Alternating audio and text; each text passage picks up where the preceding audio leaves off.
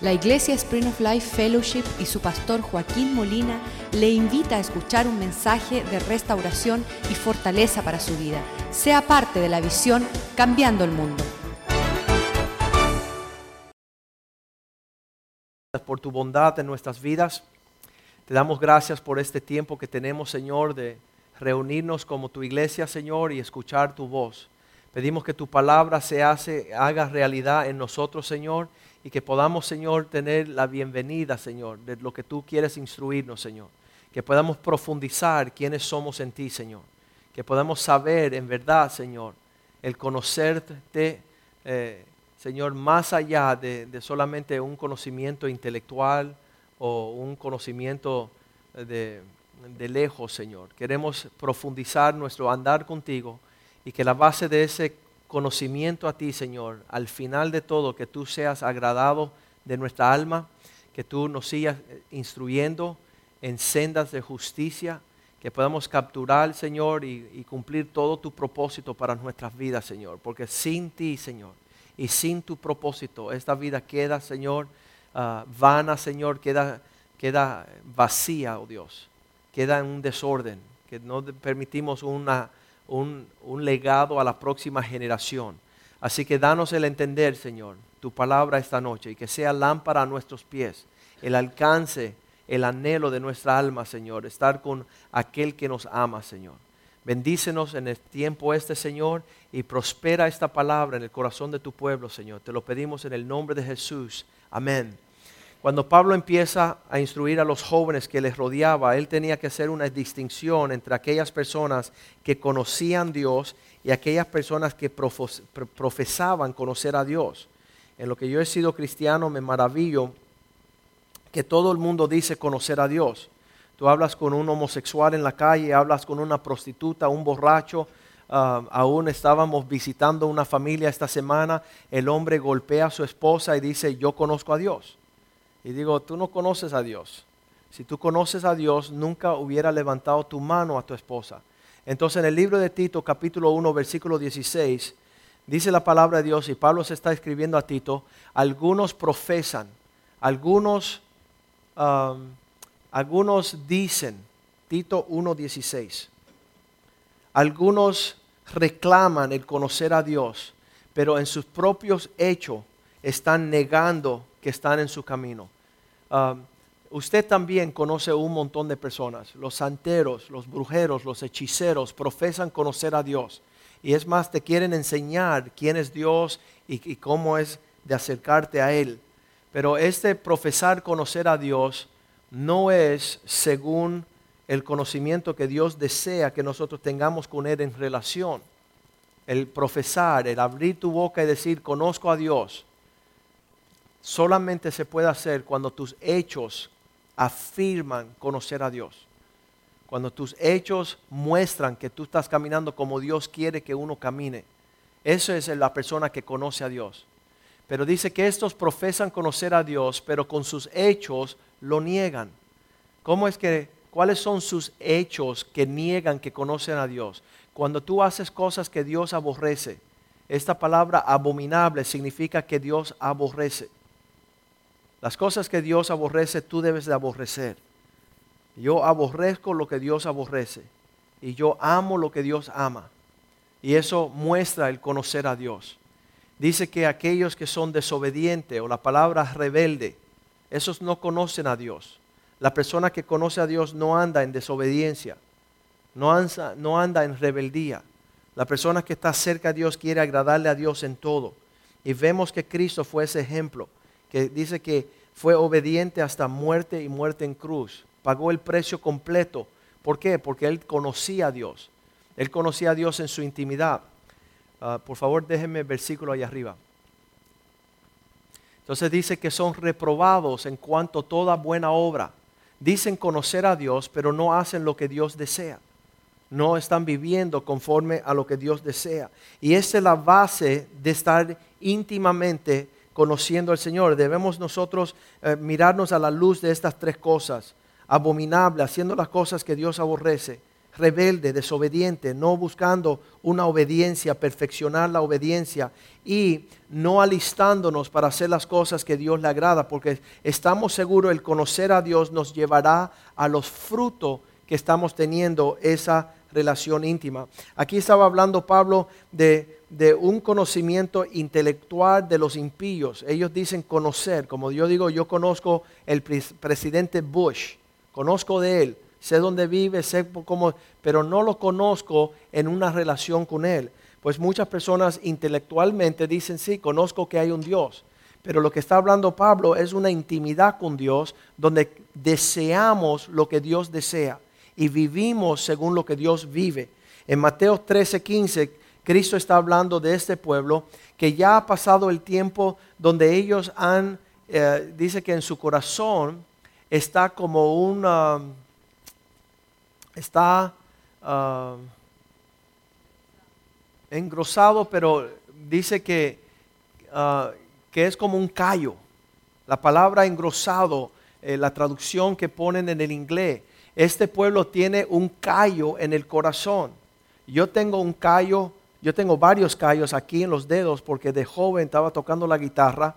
Empieza con los, las cuerdas de nylon y, te salen unas ampollas y te sale otra ampolla y otra ampolla encima de la ampolla y encima de la ampolla y ya tarde o temprano ya tú no sientes nada en las puntas de los dedos por los callos que se forman aquí y ya uno puede tocar la guitarra no de nylon, sino de hierro, de cuerdas de, aluminio, y, no te afecta, porque ya el dolor no está, la sensitividad no está.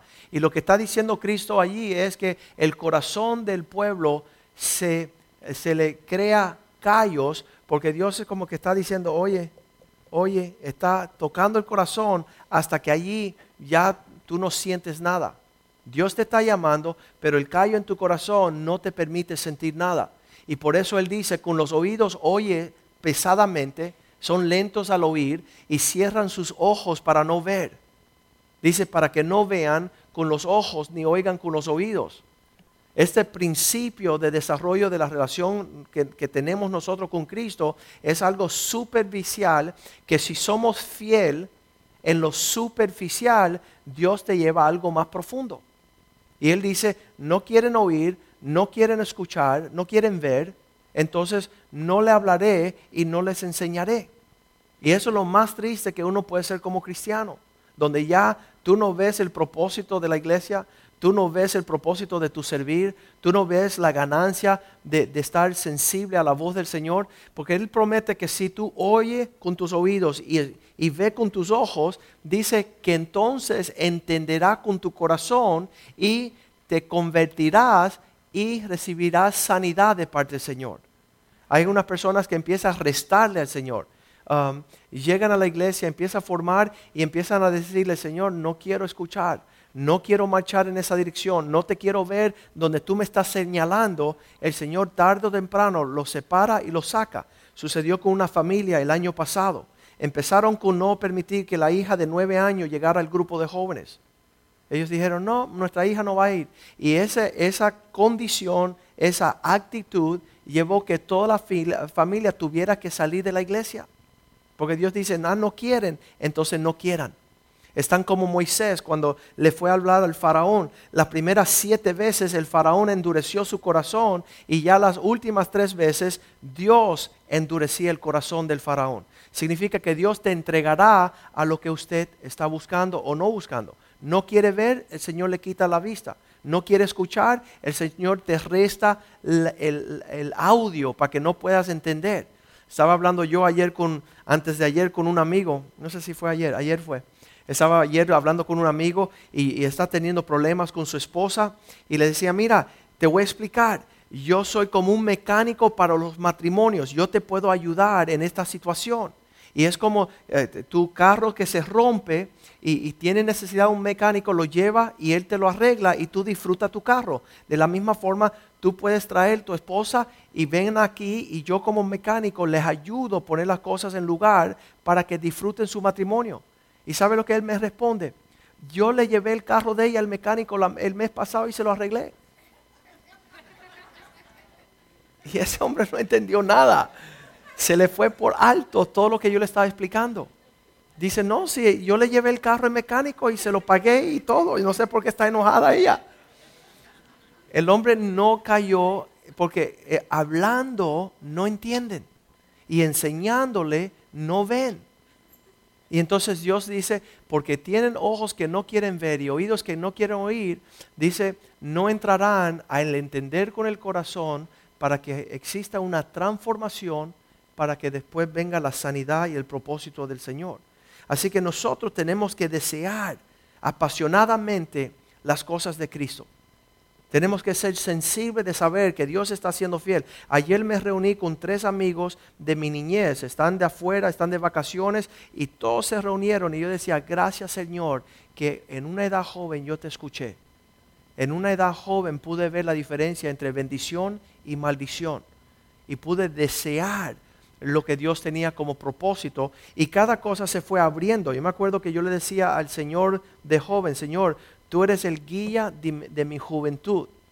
Tú eres el que guía mis pasos. Dime dónde he de pisar, con qué he de andar. Mucho eso tuvo que ver con mis padres, las palabras que hablaban sobre mí. Yo tenía que escoger si yo iba a escuchar el consejo como de parte del Señor o si yo iba a rechazar diciendo, no, yo voy a hacer mi propia cosa.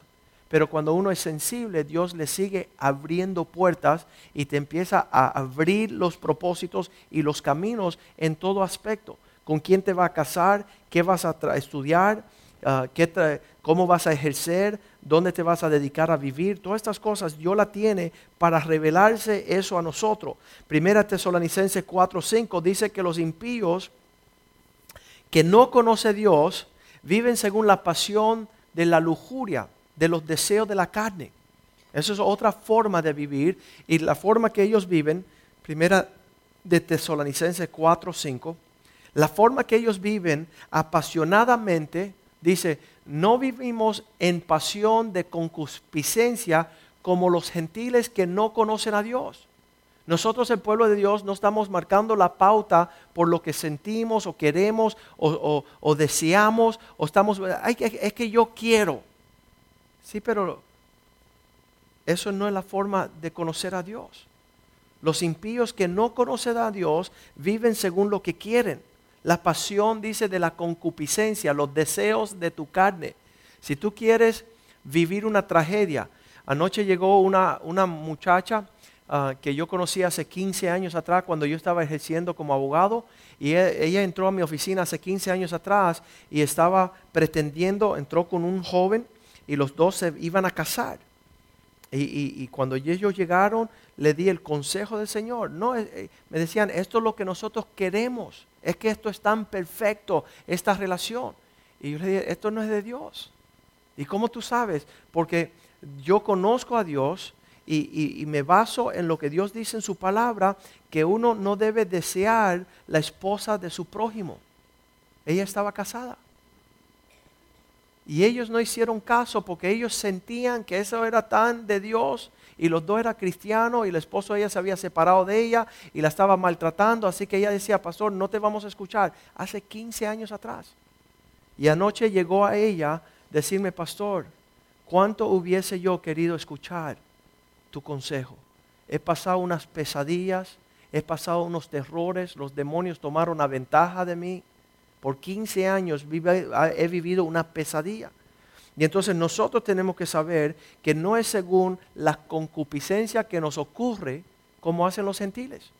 Ellos se llevan por lo que ellos sienten, por lo que ellos perciben de acuerdo a una naturaleza carnal, pero ellos no conocen a Dios. Entonces ellos andan así. Cuando tú conoces a Dios, estás siendo guiado por el Espíritu de Dios, por la palabra de Dios, por el consejo, por la obediencia, negándote a ti mismo. Efesios 2.12, ¿cuándo se acuerda cuando estábamos separados de Cristo? Este, yo me acuerdo, yo me acuerdo que yo no tenía otra opción, o escuchar un necio, o escuchar un necio más que el necio que era yo, mi necedad. Pero qué bendición que hemos llegado a Cristo. Efesios 2.12 dice así, en aquel tiempo estabais sin Cristo, distantes, alejados de ser miembro del pueblo de Dios Israel. Estábamos ajenos de las promesas del Señor en sus pactos. Estábamos sin esperanza y sin Dios en este mundo. Sin fe y sin Dios. Pero ya tenemos estas cosas y estamos acercándonos y yo no sé ustedes, pero yo quiero más. Yo quiero más de Dios en mi vida, yo quiero más realidad, más luz, más verdad, yo quiero más esperanza. Yo sé que si yo soy obediente al Señor, yo voy a heredar el cumplimiento de sus palabras. Porque una cosa que conozco de Dios es que Él es fiel. Y yo puedo esperar en Él confiadamente porque Él va a cumplir lo que Él promete. Y si yo me conduzco no lejos de Dios como una vez estaba sin Cristo, yo no estaré sin Dios en este mundo. Él le escribe a los Gálatas y le explica lo mismo, Gálatas 4.8, cuando él dice, um, Gálatas 4.8, anteriormente ustedes no conocían a Dios. En ese tiempo, Gálatas 4.8.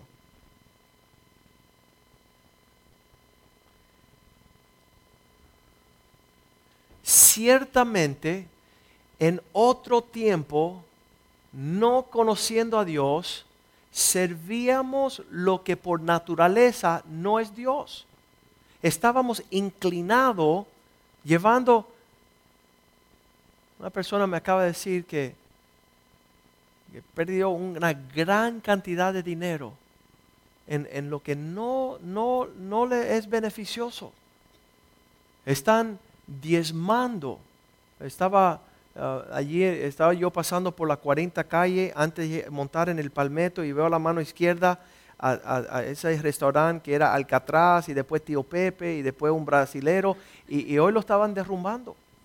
Y las personas llevando sus tesoros a esos planes donde Dios no está. A esos, a esos asuntos que están dando, dicen, no voy a la iglesia porque allá quieren que uno diezme. Oye, tú no solamente le vas a diezmar al diablo, le vas, él te va a quitar todo, porque ninguno de los planes del diablo prosperan. Y esos hombres que quisieron allá levantar algo sin la bendición y la ayuda de Dios, ah, por naturaleza están sirviendo lo que no es Dios. Ciertamente en otro tiempo estábamos nosotros allá, como no conocíamos a Dios, estábamos sirviendo otras cosas. Les hago una pregunta, ya que conocemos a Dios, ¿a quién servimos? Ya que conocemos a Dios, sirvémosles. Démelos mejor a Dios para que Él también pueda abrir los tesoros de los cielos sobre tu vida. Y, le diré que andando con mis amigos, algunos de ellos multimillonarios, um, mucha plata. ¿Sabes qué? Con toda su plata no compran la paz que tengo yo. No compran la relación que yo tengo con mi esposa. Los hijos están enfermos, están pasando cosas terribles que todo el dinero no les resuelve lo que están sufriendo ellos. Uno tiene una hija de 12 añitos, tiene quistes en el, en el riñón y, cada día más quistes se le están representando y, y pronto no tendrá riñones. Es una enfermedad terminal. Y, en toda esta tragedia, aún teniendo ese nivel de pesadilla, no se acercan a Dios. Eh, prefiere ir, me estaba contando, no Joaquín, que yo compré, compré un yate de 480 mil dólares. Y yo digo, medio millón de dólares en un barco. Y prefieren servir las cosas que por naturaleza no son Dios llevando sus tesoros a lo que no recompensa y, no me pesa a mí entregar no solamente mi vida, todo lo que soy y todo lo que eh, ah, un día seré a los pies de Cristo. Para tener una paz y un gozo que no conocen aquellos que no conocen a Dios. Obviamente están en eso porque no conocen. Están ciegos a esa realidad. Segunda de Pedro, capítulo 1, segunda de Pedro 1:21, dice que Dios se plació moverse para que nosotros, alguien nos hablara. No sé quién le habló a usted, pero a mí me vino alguien y me predicó y fue movido por el Espíritu para decirme, Joaquín, Dios te ama y te quiere salvar ¿Y, quiere, y, por qué se interesa Dios por usar hombres y mujeres y situaciones para hablarnos a nosotros? Dice 2 Pedro 1.21, dice así. Porque ninguna prédica o profecía fue traída por voluntad humana. No te convenza tú que la persona que te estaba predicando era esa persona, sino que los santos hombres, hombres escogidos, hablando, hombres de Dios, hablaron siendo inspirados por el Espíritu de Dios. El Espíritu de Dios viene sobre una persona y te empieza a dirigir y tú dices, ¿y por qué quiere? ¿Qué, qué, qué es esto que quieren que yo vaya? Y no es esa persona, no fue la voluntad de esa persona, fue el deseo de Dios que usted llegase. Fue la presencia del Señor que llamó uh, a cada uno de nosotros a movernos en este sentido. Veremos un versículo bien poderoso en Juan capítulo, vamos a, leer esto bien rapidito. Juan 6, 44, para ya darnos el convencimiento que no es los hombres que están conmoviendo. Yo, yo no creo que usted esté, sea tan ciego para no entender que más allá de un predicador y uno que trae su mensaje, es la voz de Dios que te está llamando. Porque yo, yo lo he dicho un montón de veces, no tengo utilidad personal yo en traer a alguien como Jorge Caracol a los caminos del Señor. No, no, tengo utilidad yo traer a alguien como Willy a venir a la casa. Es Dios. Dios es el que capacita, Dios es el que prepara, Dios es el que llama. Y aquí dice Juan 6, 44, ninguno, diga conmigo ninguno, ni uno puede venir a mí. Cristo dijo, si el Padre no fue que lo envió y lo trajere. Nadie puede venir a Cristo. Yo veo la diferencia entre yo y los tres amigos y digo, Señor, fuiste tú que me traíste. ¿Por, qué tú y obviamente a los tres tuvieron, eh, se le extendió la invitación, pero yo acepté. Y ellos llevan 30 años sin aceptar y todavía este día burlándose de no aceptar. Entonces ellos me ven a mí como un loco, como una persona, ellos no ven lo que yo he visto, ellos no escuchan lo que yo escucho, ellos no saben lo que yo sé. Ellos no están actuando con sabiduría, sabiendo, sino con necedad y en su necedad están haciendo cien mil cosas. Pero yo me doy cuenta que ninguno puede venir a Cristo si el Padre no lo mueve y lo trae. Y eso me, eso me causa a mí decir, Señor, es un privilegio que tú me traíste. Es para mí ah, ser elegido por el Señor, es poderoso porque el Padre fue el que permitió eso. ¿Cómo es? Porque hombres de Dios hablaron movido por el Espíritu Santo. En 2 Samuel 23, 2 vemos que David dice estas palabras, el Espíritu de Dios habló a través de mí. Desde, desde mucho tiempo el Espíritu de Dios está hablando a través de los hombres. Y David aquí lo dice, el Espíritu de Jehová ha hablado por mí. Y, yo le puedo decir esta noche, el Espíritu de Dios está hablando por mí. Está hablando a través de mí para que usted se afirme y tome un, camino más estrecho hacia el Señor. Él dice, y su palabra, no la mía, está en mi lengua, ha estado en mi lengua. Y las personas que llegan a la iglesia y enfocan al pastor para esperar escuchar lo que no quieren escuchar para decir, eso lo dijo el pastor. Y yo le digo, mira, le voy a, ser sincero, si no fuese por el Espíritu de Dios en mí, a mí no importa. No tengo, yo no tengo ningún deseo personal que una persona le vaya bien. Escoja y haz lo que te da la gana. Pero el Espíritu de Dios nos cela es celoso por nosotros y cuando algo se desvía del camino, el, el hombre de Dios, la mujer de Dios, toma las emociones del Espíritu para reprender, enojarse, ponerse bravo, molestarse, incomodarse, porque no es según el Espíritu de Dios. Estaba pensando yo, muchas personas están súper alegres. Si ustedes le vamos a pedir al pastor Rivera que dé un repaso sobre el tabernáculo para que se ubiquen. Pero en, el, en, en una situación donde el pueblo de Dios sale al desierto, Dios forma una casita para que ellos vengan a adorar a Dios. Se llama el tabernáculo. Y el tabernáculo tiene tres áreas. El lugar de afuera, el atrio, eh, tiene el lugar santo y el lugar santísimo. Son tres áreas donde se, ubica y es un modelo de lo que Dios quiere para nosotros. Pues dice que cuando Cristo murió, entre el lugar santo y el lugar santísimo había una cortina súper gruesa. Y cuando Cristo muere, se raja la cortina de arriba abajo, mostrando que ya tenemos apertura a la presencia del Señor.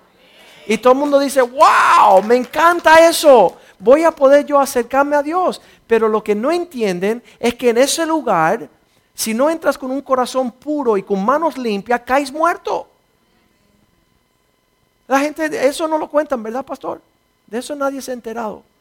Que ya que tenemos a entrada a un lugar santísimo, que la responsabilidad por la presencia del Señor allí va mucho más allá de lo que están en el atrio.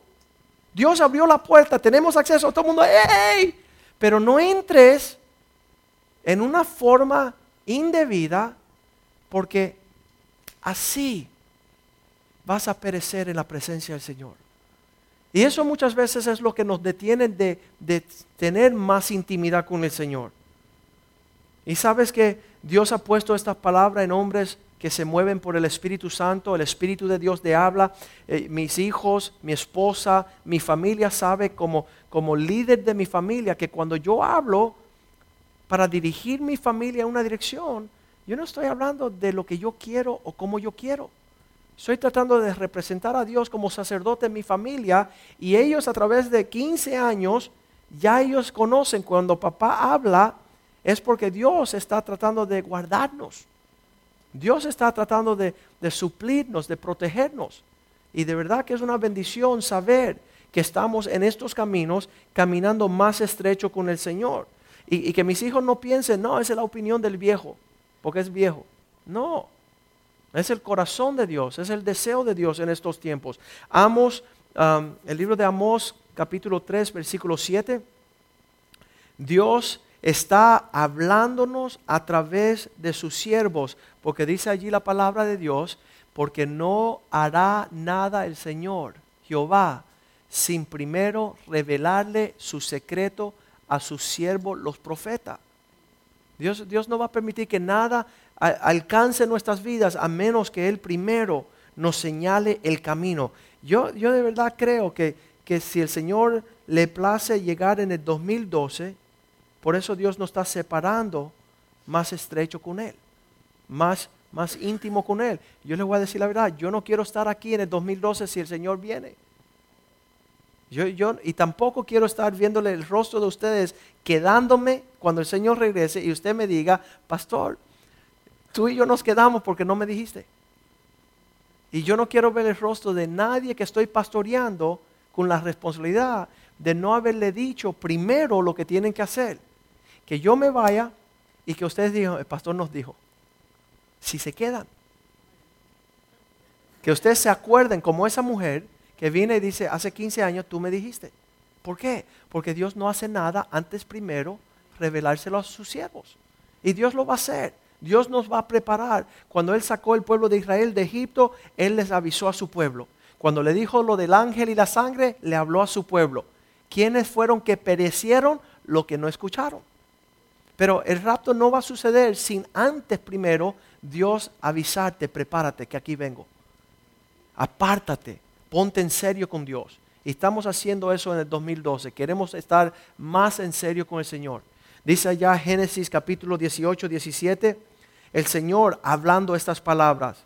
¿Le esconderé algo a mi siervo Abraham de lo que voy a hacer? Génesis 18, 17. Yo le esconderé a mi siervo Abraham. 17. Y Jehová dijo, ¿encubriré yo a Abraham lo que voy a hacer? No. Dios no le va a ocultar a sus siervos nada de lo que Él va a hacer. Vemos allá a las personas que entienden esto. Hay personas, ¿saben que entienden esto? Hay personas que no entienden.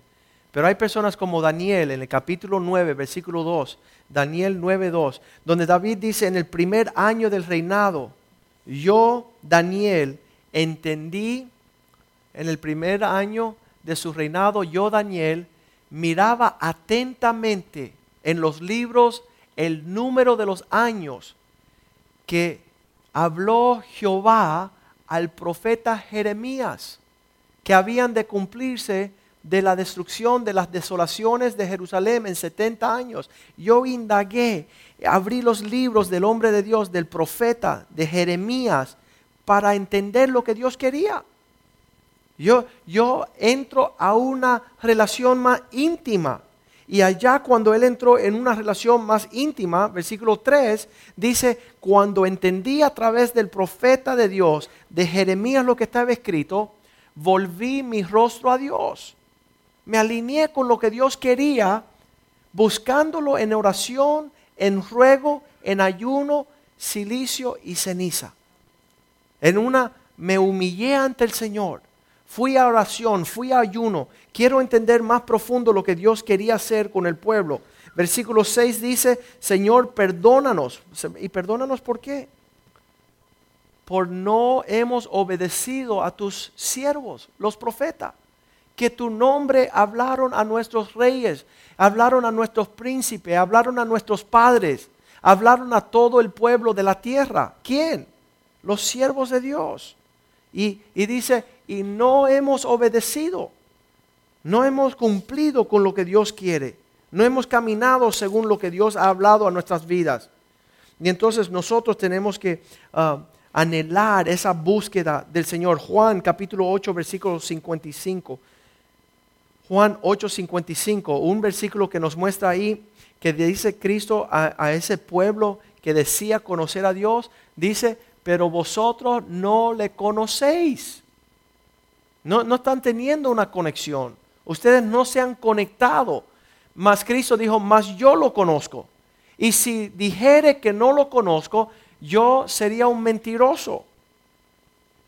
A veces el precio de conocer a Dios es tan grande que a veces queremos actuar que no lo conocemos. Yo veo algunas personas que tienen unos planes, unas inversiones, unas prioridades, y, yo que conozco a Dios y conozco los principios y conozco la cercanía de lo que Dios quiere, y me dice, mira, esto es lo que estoy haciendo, me pongo triste en mi rostro. Rápidamente me pongo triste porque sé que es contrario a lo que Dios quiere. Aquello que nos roba el tiempo de, de llevar a nuestra familia más cerca a Dios. Y, por más que ellos me anuncian sus buenas nuevas, a veces no, no es algo tremendo, ah, como dice Cristo, yo no puedo negar que lo conozco, porque si no sería un mentiroso. Pero le conozco y la evidencia que le conozco es que yo camino como Él quiere que yo camine. Él dice, lo conozco y guardo su palabra. Dejemos de decir que conocemos a Dios como que Él está por allá y nosotros estamos en nuestro propio rumbo. No, el conocer a Dios, estar en el rumbo del Señor, es guardar su palabra, estar cerca de su palabra, su meditación día y noche, para no apartarnos, para conocer el corazón de Dios en cada momento. Dice, no solamente que le conozco, sino que no dice escucho su palabra, no dice conozco su palabra, el diablo la conoce, pero, pero no la guarda.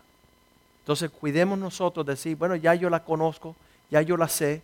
No, es hacerla, ponerla por obra, guardarla es lo que Dios quiere. Entonces, en ese sentido, vamos a, a empezar a caminar más cerca del Señor en este sentido. Vamos a ver en Primera de Juan, cuando dice el Señor, Primera de Juan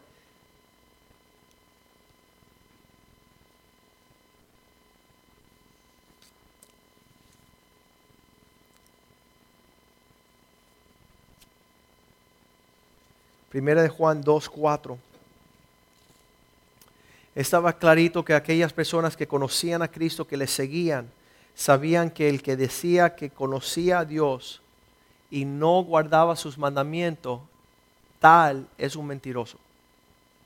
Una persona y, obviamente estaba hablando un joven con otro joven y dice, mira, tú me defraudaste, tú me defraudaste. Dice, ¿por qué? Porque te pasas siempre diciendo lo que dice la palabra de Dios, pero tu vida no, no, no la vives. No lo veo en tu vida que a ti te importa lo que Dios dice.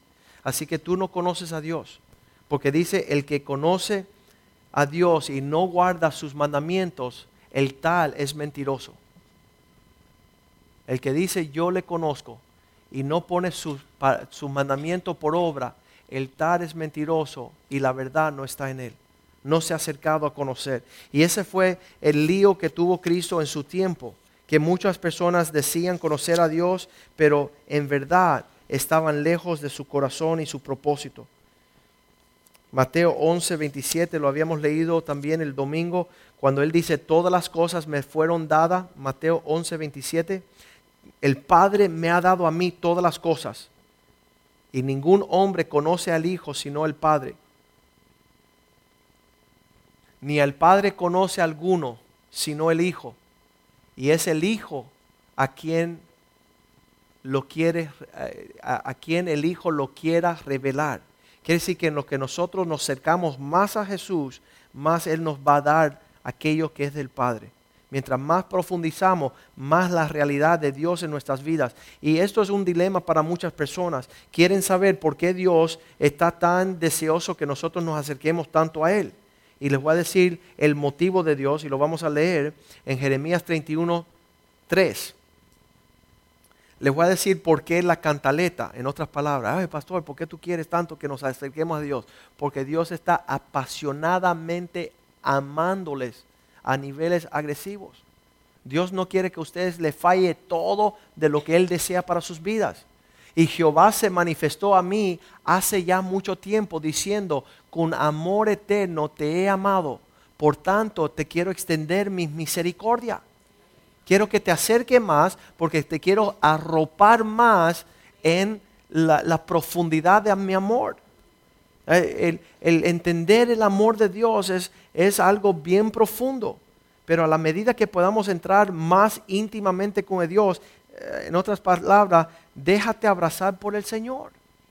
Déjate cuidar, déjate amar por el Señor. Deja que el Señor te traiga el lugar donde está manifestando todo su amor hacia ti.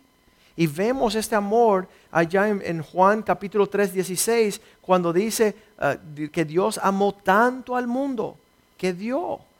Su amor es el motivo de su dádiva. Y Dios dio ya lo mejor y te quiere dar lo demás. Pero nosotros estamos restando el amor de Dios en nuestra vida. Estamos sospechando. Tú lo que quieres es matarme. Tú lo que quieres es privarme. Cuando yo era joven yo no entendía estas cosas. ¿Y por qué Dios se interesa por mí? ¿Y por qué lo que, Él no me quiere meter en una cueva, un monestario, ser un, un sacerdote, privarme de casarme, tener hijas? No. Dios te está llamando para mostrarse la plenitud de su dádiva. Y fuera de ahí no podemos recibir nada. Ya no tendrá el hombre que mostrarse uno al otro esta cuestión de, hacer por hacer, sino que Dios quiere mostrarnos su amor. Muchas veces se acercaron a, a Cristo y Él le tuvo que decir en Juan 7, 17, dice, solamente aquel que desea hacer mi voluntad, el que quiere, diga conmigo, hacer la voluntad de Dios, conocerá los, las enseñanzas de Dios. Y si yo hablo por mi propia cuenta, de que no es un cuento, que no es algo, algo vano, que no es una esperanza vacía, si tú quieres hacer su voluntad, Él entonces te va a dejar entender sus propósitos. Los que no quieren hacer la voluntad de Dios, tú se la puedes pintar. Hace 25 años predicándole a algunas personas y como ellos no quieren hacer la voluntad de Dios, no entienden ni papa.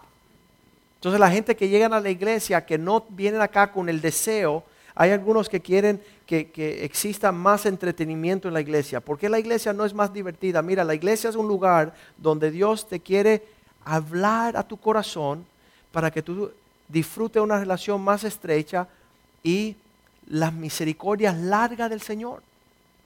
Aquí no es un lugar donde entretenemos y tenemos un show. Dice que habrá una escasez tremenda de la palabra del Señor en la tierra. Hambre, no de pan ni de agua, sino de la palabra del Señor.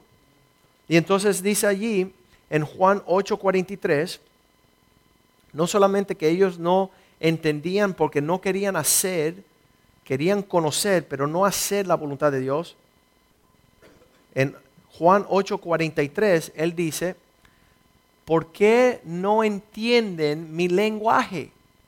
No estoy hablando ni en francés ni en alemán. ¿Por qué no podáis escuchar mi palabra? Ustedes no entienden lo que estoy diciendo porque no quieren escuchar lo que tengo que decir. Quieren ultrajar, quieren cambiar, tienen otros intereses. Allá en Proverbios 28, 5 dice, los hombres malos no quieren entender lo que es recto, pero aquellos que buscan al Señor entienden todas las cosas. Los hombres malos no entienden. Oye, qué raro esto de acercarse a Dios. Oye, qué raro la iglesia. Oye, qué raro esto, qué raro. Todo lo es raro. Pero lo que ellos hacen en el mundo, que es rarísimo, ellos lo encuentran de lo más bien. Todo, todo lo torcido, todo lo malo, eso ellos lo entienden. Pero las cosas de Dios, dice, el malo no entiende las cosas del Señor, las cosas de un juicio recto. Mas los que buscan al Señor entienden todas las cosas. Ellos, ellos pueden percibir lo que Dios quiere de ellos. Seguimos y vamos a leer también en la forma que el Señor está deseando enseñarnos Isaías 28:10. No solamente que Él nos quiere hablar a través del amor, su propósito, su palabra para acercarnos a Él, sino que dice allí, Isaías 28:10, porque Dios te va a enseñar mandamiento por mandamiento, mandato por mandato, reglón tras reglón, línea sobre línea, un poquito aquí y un poquito allá. Dios va a empezar a hacer su obra perfecta en nuestra vida si nos dejamos guiar. Y eso va a causar que cada día más crezcamos, diga conmigo, en el conocimiento de Dios. En, un entrar más íntimo con Él. Y, y, Él amorosamente desea llevarnos allí. Y le doy gracias a Dios que ese es su sentir, porque dice primera de Juan 4:19, Él nos amó primero. Por eso es que nosotros le amamos a Él. Cuando Él empieza a acercarte y mostrarte, entonces causa de su amor es que lo amamos a Él. Dice, nosotros le amamos a Él porque Él nos amó primero. Eso es lo que Dios desea hacer en este tiempo. Salmo 25, 9 dice, Dios guiará al humilde en lo que es correcto y le enseña su camino. ¿A quién? A los humildes. Dios a los que se dejan enseñar, le enseñará y los encaminará por su senda y enseñará a los mansos su final. Proverbios, eh, no, el 14, vamos al 14, 25, 14. La comunión íntima de Dios es con aquellos que le temen y a ellos Dios hará conocer sus pactos. Dios abrirá, dice, mira, esto tengo, esto está en el acuerdo con la relación que tenemos. ¿A quién? A los que temen a Dios, a los que entran a, a querer conocer íntimamente. La comunión íntima del Señor es con los que le temen, los que le obedezcan, los que guardan su palabra, los que caminan en una forma humilde. Y nada más que uno levanta el servicio, le dice, oh, ahí Dios dice, time out. Ahí no podemos seguir a la otra etapa porque una persona no se deja enseñar.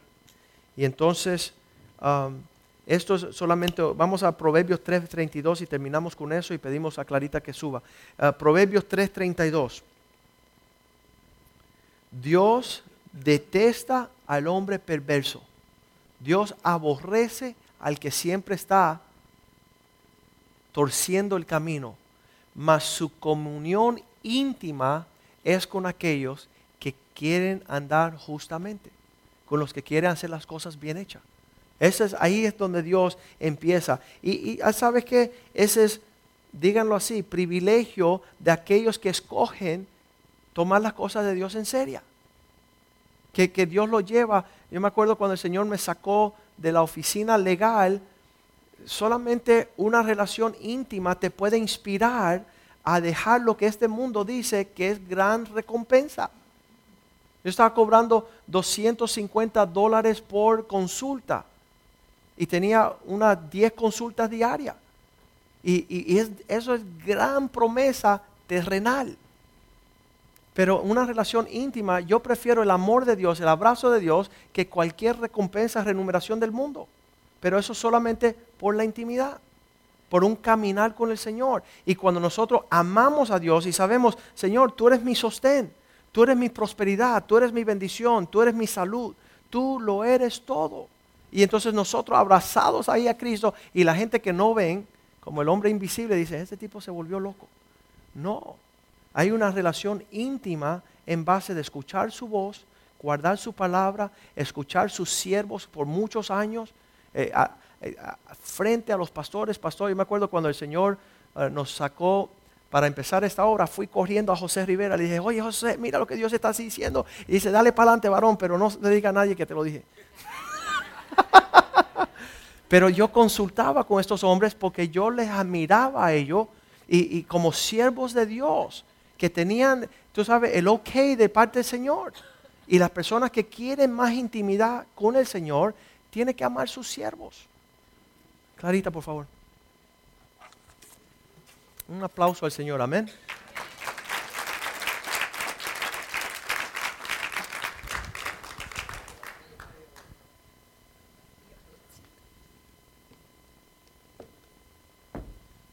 Hoy no te tengo que traducir.